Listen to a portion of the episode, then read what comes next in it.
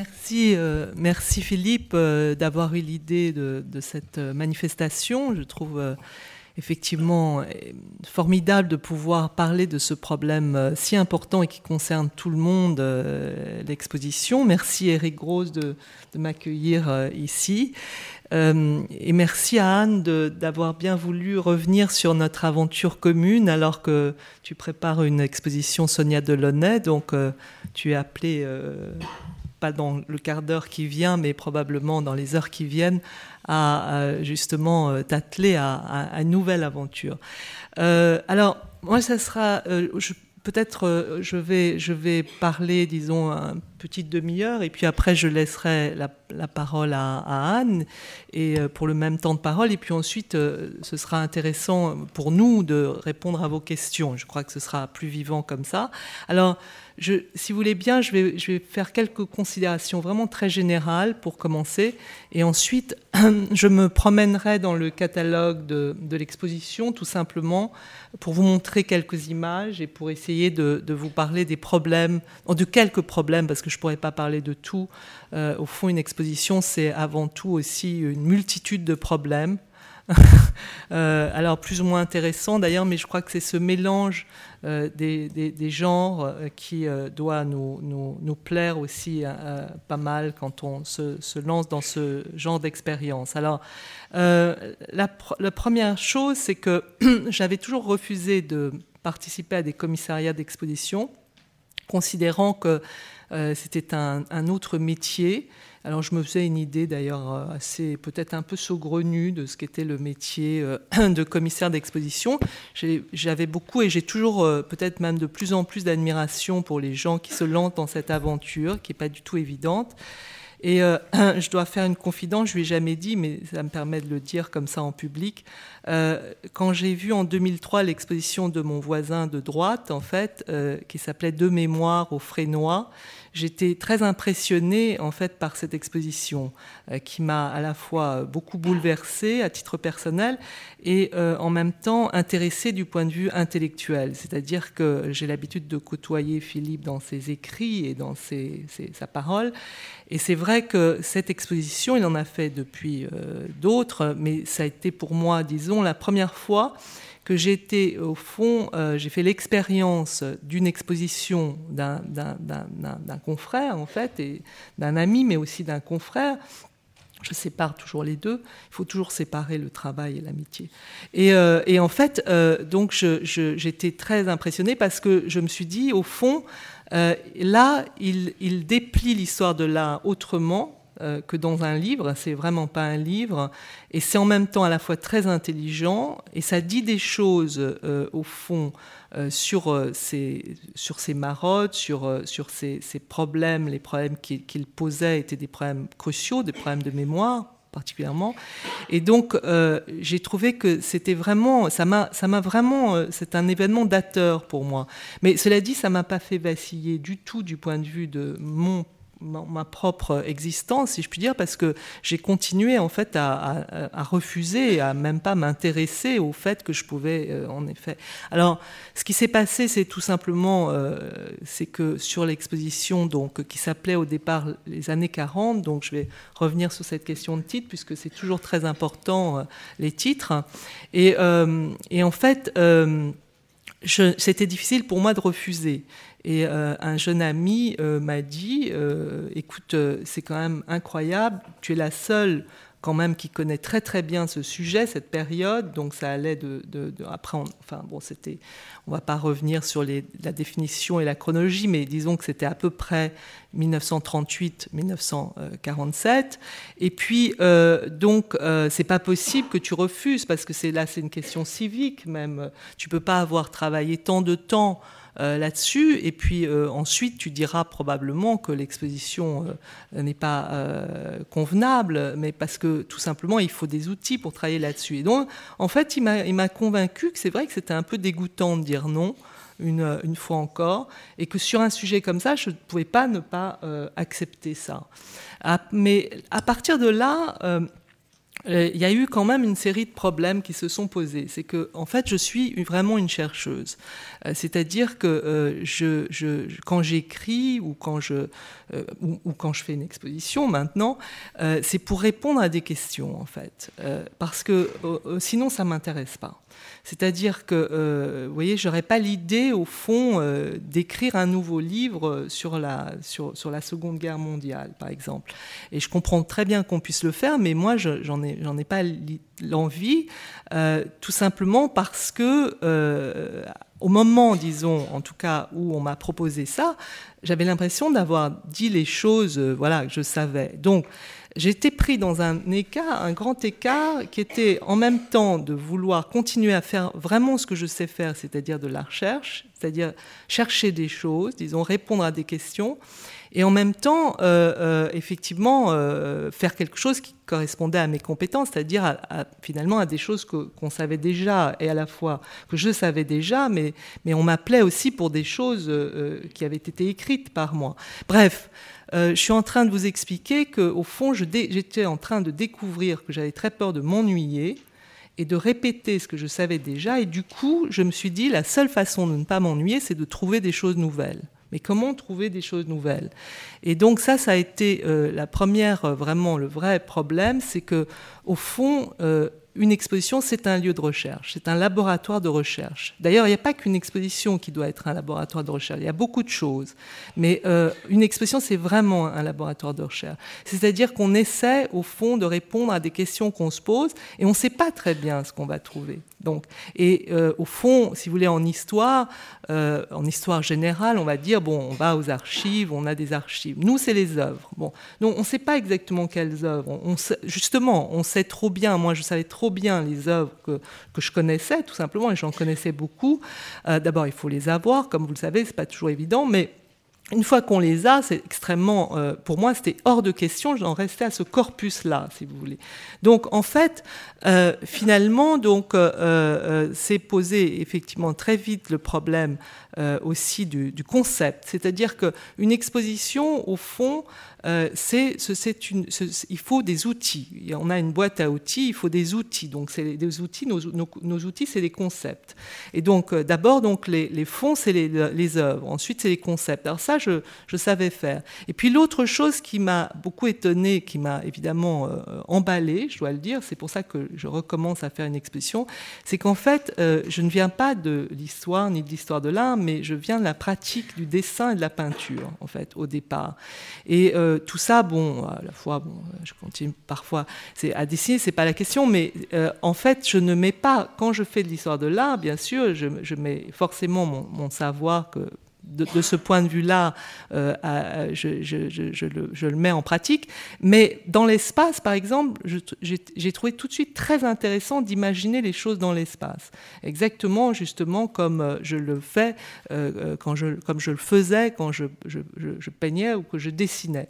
Donc, ce côté, si vous voulez, cette chose finalement à la fois visuelle et matérielle aussi, m'a énormément plu. Euh, donc en fait, j'ai compris que euh, au fond, euh, il faut puiser en soi quand on, fait comme ça un co-commissariat. D'ailleurs, je tiens à rappeler que cette expérience, je l'ai faite avec une grande professionnelle du musée d'art moderne de la ville de Paris, qui est Jacqueline Munk et donc, euh, elle a un grand savoir des expositions, puisqu'elle a fait des très grandes expositions formidables comme Bonnard, comme Kiriko, etc. Et donc, plutôt des monographies. Bon, elle a travaillé aussi sur, les fauves. Et donc, euh, c'était un savoir très complémentaire, parce que moi, vraiment, je, je, débarquais.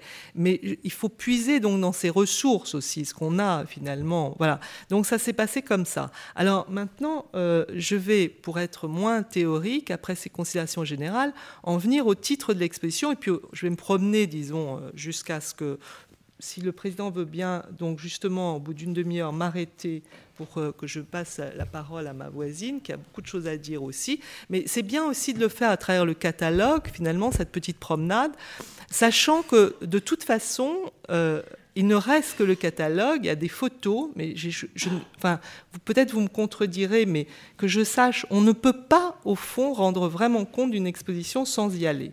Euh, alors, oui, bien sûr, là je suis en train, bien sûr, de mettre en, question, mais euh, Philippe Dagen, je crois, il nous donne envie d'aller voir les expositions.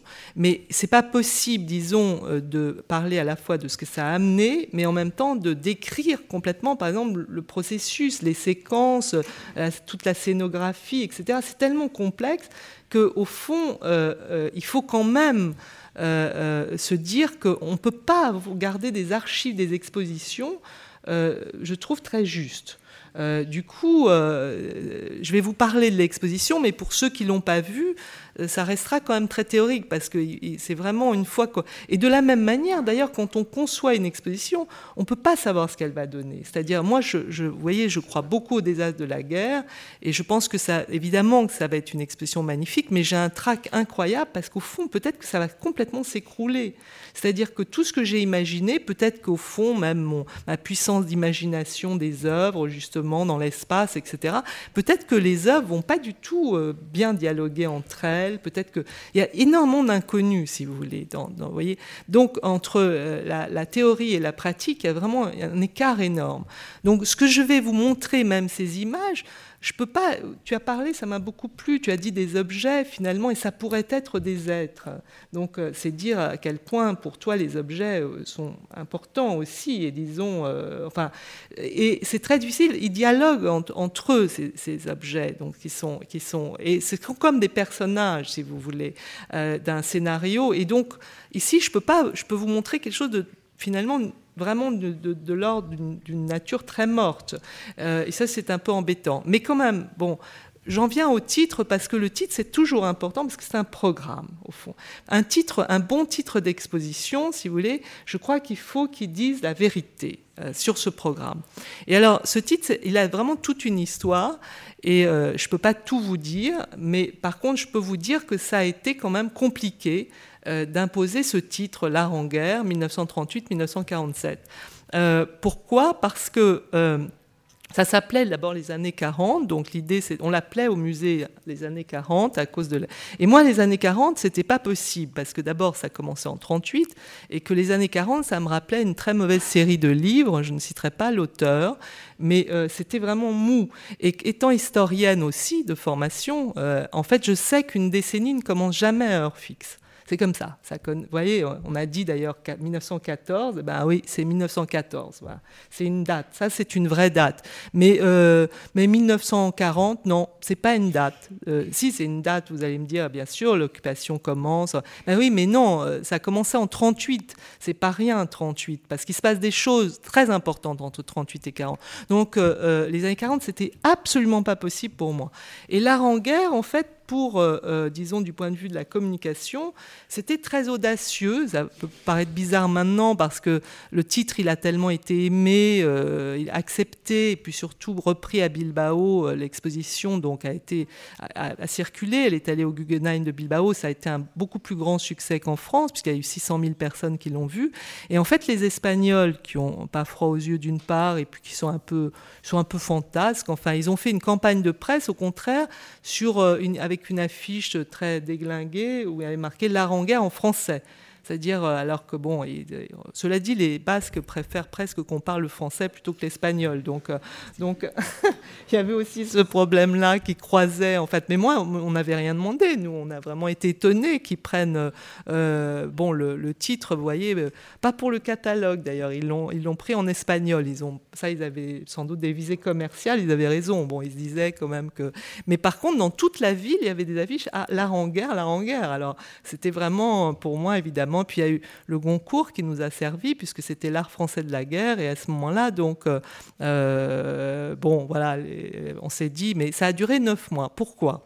Il y avait aussi en, fond, euh, c'est à cause de moi aussi que ça a mis si longtemps. Pourquoi? Parce que quand on commence à faire quelque chose, on ne sait pas exactement ce qu'on va faire. D'ailleurs, sinon, moi, je crois que je ne le ferais pas. Donc, j'avais pas répondu à la question, moi, quand on a commencé à parler du titre.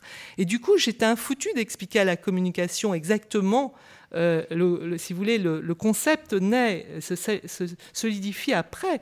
Il n'y a que les mauvais historiens, vous voyez, qui ont un, concept, et puis après, ils font venir les œuvres dans ce concept, etc. Je pense que c'est le contraire qu'il faut faire, c'est-à-dire la recherche, c'est aussi laisser le plus longtemps possible les choses flotter, et ensuite vraiment, à ce moment-là, se jeter euh, sur la cristallisation et, vraiment là euh, faire que le concept devient très très fort. Il est même d'une rigidité absolument incroyable. C'est-à-dire qu'on peut on peut plus du tout du tout le déplacer. Ça devient ça prend une place énorme. Mais au début il faut laisser flotter les choses euh, pour être justement ouvert. Il faut être comme disait Moscovici un renard. Vous voyez c'est après il faut il faut devenir un hérisson mais il faut être d'abord renard. Et donc du coup évidemment pour le titre c'était pareil. Comme les gens me connaissent sur l'art de la défaite. Vous voyez déjà le titre, l'art en guerre, l'art de la défaite. Donc c'était le, contraire. L'art de la défaite, c'était tout simplement.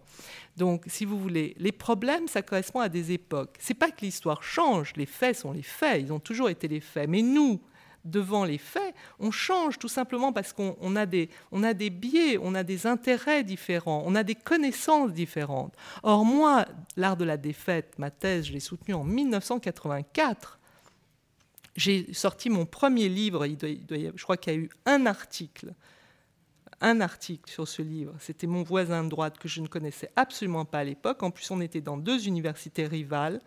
Et c'était donc, ça s'appelait, ah bah, complètement rival, Histoire de l'art, Paris 1940-1944. Et en fait, il a écrit un papier dans Le Monde. Euh, c'est le seul qui a vu ce livre. C'était une thèse, en fait. C'était pas l'art de la défaite encore. C'était une thèse. Donc, euh, c'était pour moi un encouragement absolument incroyable. J'étais étudiante, donc comme, comme vous, et c'était vraiment incroyablement Bon, après, c'est devenu, mais plus tard, un livre avec de nouvelles recherches, L'art de la défaite. Et l'art de la défaite m'avait valu beaucoup de problèmes aussi. Il y avait des artistes qui voulaient même pas qu'il y ait de reproduction dans le livre. Enfin bon.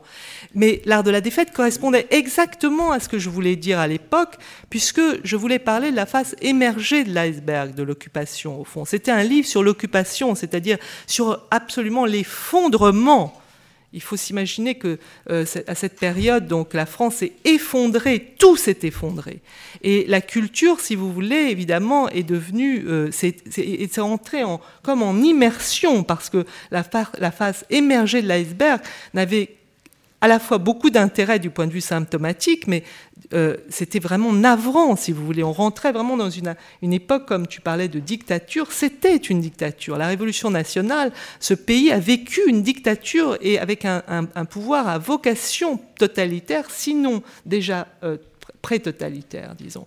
Donc, euh, tout ça pour vous dire, si vous voulez, qu'à l'époque, tout était à faire. Donc évidemment, je me suis intéressée à la face émergée de l'iceberg, comme tous les historiens de ma génération. C'était normal. Donc c'était la collaboration, c'était la vie officielle, c'était le voyage en Allemagne des artistes collaborateurs, c'était les salons les plus apparents, c'était les galeries qui restaient ouvertes et dont parlait la presse, etc.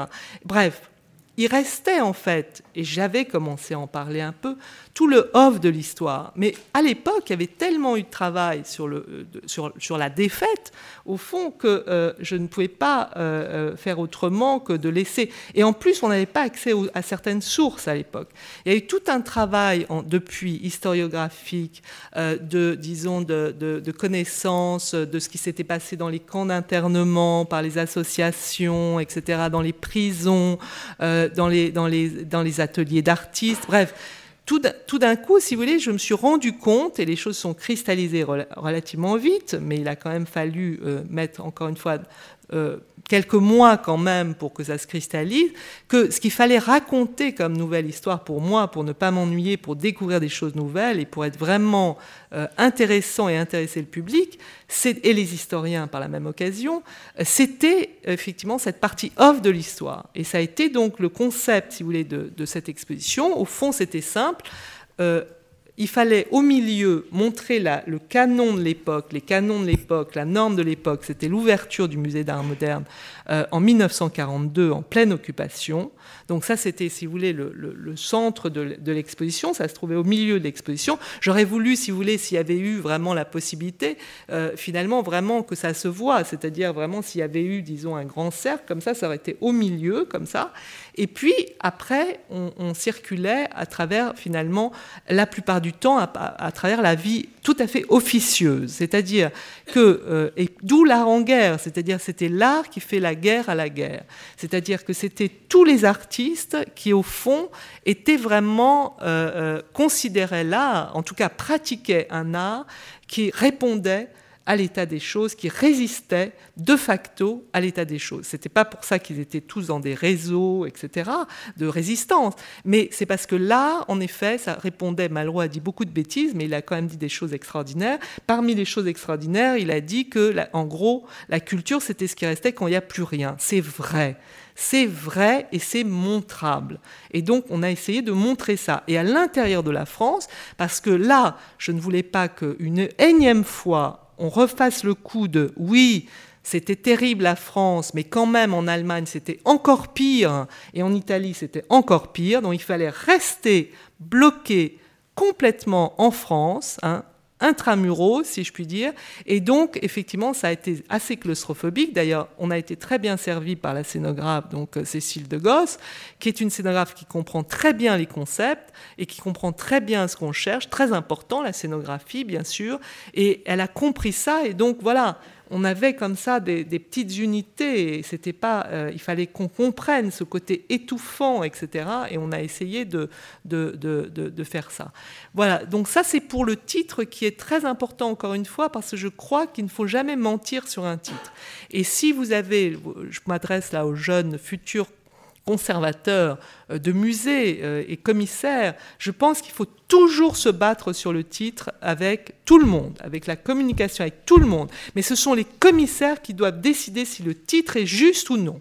La communication doit vous aider. Et d'ailleurs, j'avais été très ouverte, j'avais demandé, j'avais dit, écoutez, si vous avez un titre meilleur que guerre, je suis preneuse, immédiatement. Mais les années 40, non, parce que les années 40, même moi, je ne viens pas. Et vous allez dans la rue, vous demandez à quelqu'un qui a 20 ans aujourd'hui, qu'est-ce que c'est les années 40 Il vous dit, je m'en fiche, comme des années 40. Je ne sais pas ce que c'est. Il ne sait pas ce que c'est. Quelqu'un ne sait pas ce que c'est. Il faut expliquer les choses. Il faut que l'atmosphère de l'exposition soit déjà dans le titre. Et donc le concept euh, est vraiment dans le titre. C'est un programme. Après, bon, on peut circuler, si vous voulez, euh, un tout petit peu dans les images bien sûr, qui sont les plus importants, puisque ce sont les personnages de l'exposition. Il faut prouver aussi les choses. Et comment prouver? C'est par nos preuves, c'est évidemment des, ce sont les œuvres. Donc, euh, euh, je vais essayer de vous montrer quelques images, euh, en particulier du début avec l'exposition internationale du surréalisme de 38. Alors, ça, c'était pour camper le décor, quelques images comme ça. Il y avait une rotonde de l'histoire, si vous voulez. Il fallait expédier l'histoire, si je puis dire. C'était pas une exposition du tout historique, au sens où on voulait pas raconter les événements historiques. je fais partie de ces historiens-là, si vous voulez, qui font au fond, une histoire de l'art qui est une histoire de l'art historique, sociale et historique, politique, mais qui considère que euh, l'art dit plus de choses souvent que les événements eux-mêmes. C'est-à-dire que euh, pour moi, les œuvres d'art euh, sont des, symptômes de l'histoire et des acteurs de l'histoire. C'est-à-dire que ça n'est pas un reflet de l'histoire, mais c'est l'histoire qui change grâce à l'art. C'est différent.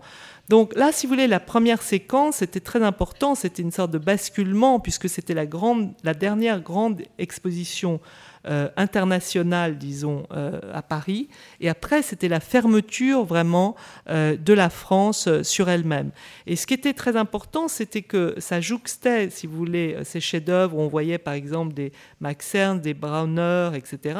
Ça jouxtait en fait les camps d'internement, c'est-à-dire que parfois les mêmes comme euh, par exemple Max Ernst, qui avait été donc euh, dans un camp d'internement, euh, donc interné comme un Allemand en fait, évidemment au camp des Milles à côté d'Aix-en-Provence, qui est devenu un lieu de mémoire d'ailleurs ce camp.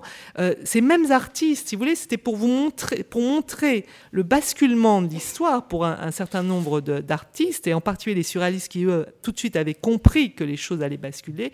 Et Max Ernst donc se retrouvait voyez, à cheval sur d'une certaine manière, très vite. Donc là, c'est un vol, ce qui est interné également euh, au, camp, euh, au camp des Mille, euh, il fallait montrer, si vous voulez, cette présence de l'histoire. donc il y avait une rotonde qui était pas loin aussi de l'entrée pour camper le décor, si vous voulez, et en même temps, surtout, montrer les choses par les œuvres toujours par les œuvres, c'est-à-dire qu'il n'y avait pas de discours historique en permanence, etc. Il y avait une sorte de voilà. Donc il y avait, bon, par exemple, évidemment, c'est ce, ce, Maxerne, donc euh, les, apatrides à, droite. Et il fallait trouver, si vous voulez, c'est toujours ça aussi une exposition, c'est que c'est pas des, pour moi une exposition n'est pas une juxtaposition de chefs-d'œuvre et de fétiches, ça n'a littéralement aucun intérêt. Il y avait évidemment euh, le content de chefs-d'œuvre, il y avait des œuvres magnifiques de Picasso, il y avait Lobad, etc. Il y avait des vrais chefs-d'œuvre et en même temps euh, il y avait l'idée aussi que parfois des petites œuvres. Alors là, c'est un très bon exemple. Voilà. Et après, je passe la parole à Anne, euh, parce que c'est un problème très important aussi dans l'exposition, c'est qu'il y avait des œuvres donc, de Maxerne, de grands artistes, donc comme celle de, droite, ou de Vols donc, euh, à, gauche. Et puis il y avait au milieu, par exemple, cette petite euh, encre de, Myriam Lévy, qui a, qui, a, appartenu à la collection bretonne, dont on ne sait absolument rien, sauf euh, qu'elle a fait cette œuvre et qu'ensuite elle a été exterminée dans les camps d'extermination à Auschwitz. Donc cette œuvre au milieu avec cette dame de pique, donc est traversée par un mur euh, donc euh, sur la partie droite. Donc on pense, moi je pense en tout cas qu'elle est passée dans un camp d'internement, en tout cas qu'elle est obsédée par l'idée de l'enfermement. Et puis, donc, euh, il y a cette espèce de fêlure, il y a cette, œuvre donc, qui, était, qui nous a été prêtée par Marcel Fless et qui est sans doute une carte à jouer, mais on l'avait mis un peu décalée. C'est très important la manière dont on présente justement les œuvres par rapport aux autres. Euh, c'est-à-dire qu'il y avait le jeu de Marseille surréaliste dont on est sûr qu'il a été fait par tel et tel surréaliste. Celle-là, on n'en est pas sûr, mais c'est vrai que ça, ça a le modèle d'une carte à jouer, si vous voulez. Mais ce qui est très émouvant, et je croyais, et Marcel Fless aussi, que euh, quelqu'un se manifesterait en disant peut-être cette, euh, cette artiste Myriam Lévy, donc on aura des éléments sur elle, etc. Ben finalement, non, ni en France ni en, en, Espagne. C'est-à-dire que cette œuvre, au fond, reste la seule trace de cette femme sur la Terre. Et ça, quand j'ai su ça, ça m'a vraiment archi ému parce que je me suis dit, vraiment là, on est dans un, point aveugle euh, de l'histoire et de l'histoire de l'art d'une femme dont il reste comme ça une trace sur la Terre uniquement par une œuvre. On ne sait rien d'autre de sa biographie. On ne sait rien d'autre. Vraiment, là, je fais un appel à tout le monde. Et il y, aurait, mais je crois que même si, si on faisait le travail, je pense qu'on n'arriverait pas forcément du tout à trouver. Donc là, je crois que, si vous voulez, euh, ce qui est très important à vous dire pour finir, c'est qu'il fallait mélanger des chefs-d'œuvre et des œuvres comme ça qui avaient l'air mineures, y compris des objets qui avaient été faits dans les camps par des gens qui étaient au fond par des artistes professionnels, mais, mais qui avaient un talent fou pour exorciser la situation, c'est-à-dire montrer au fond que la fonction de l'art dans une période comme celle-là, c'est aussi de résister d'une certaine manière à la folie. Tout simplement, ces gens euh, résistaient en faisant des œuvres d'art pour ne pas devenir complètement fous. Je crois qu'il y a là vraiment le, côté réparation, disons, été vraiment très important. Là-dessus, je me tais donc et j'attendrai vos questions. Je passe la parole à Anne, dont je voudrais simplement dire que ça a été un grand plaisir de travailler avec elle et que euh, une fois que j'ai réussi à lui expliquer pourquoi je voulais juste un, dictionnaire pour justement montrer euh, l'immensité des des recherches, parfois des nouvelles recherches, et que j'avais pas du tout l'intention de rédiger un catalogue toute seule, mais qu'il y avait beaucoup de petites recherches en particulier et qu'il fallait mettre à jour tout ce savoir. Une fois que donc j'ai réussi à lui expliquer ça, ensuite ça a été une sorte de rêve d'édition.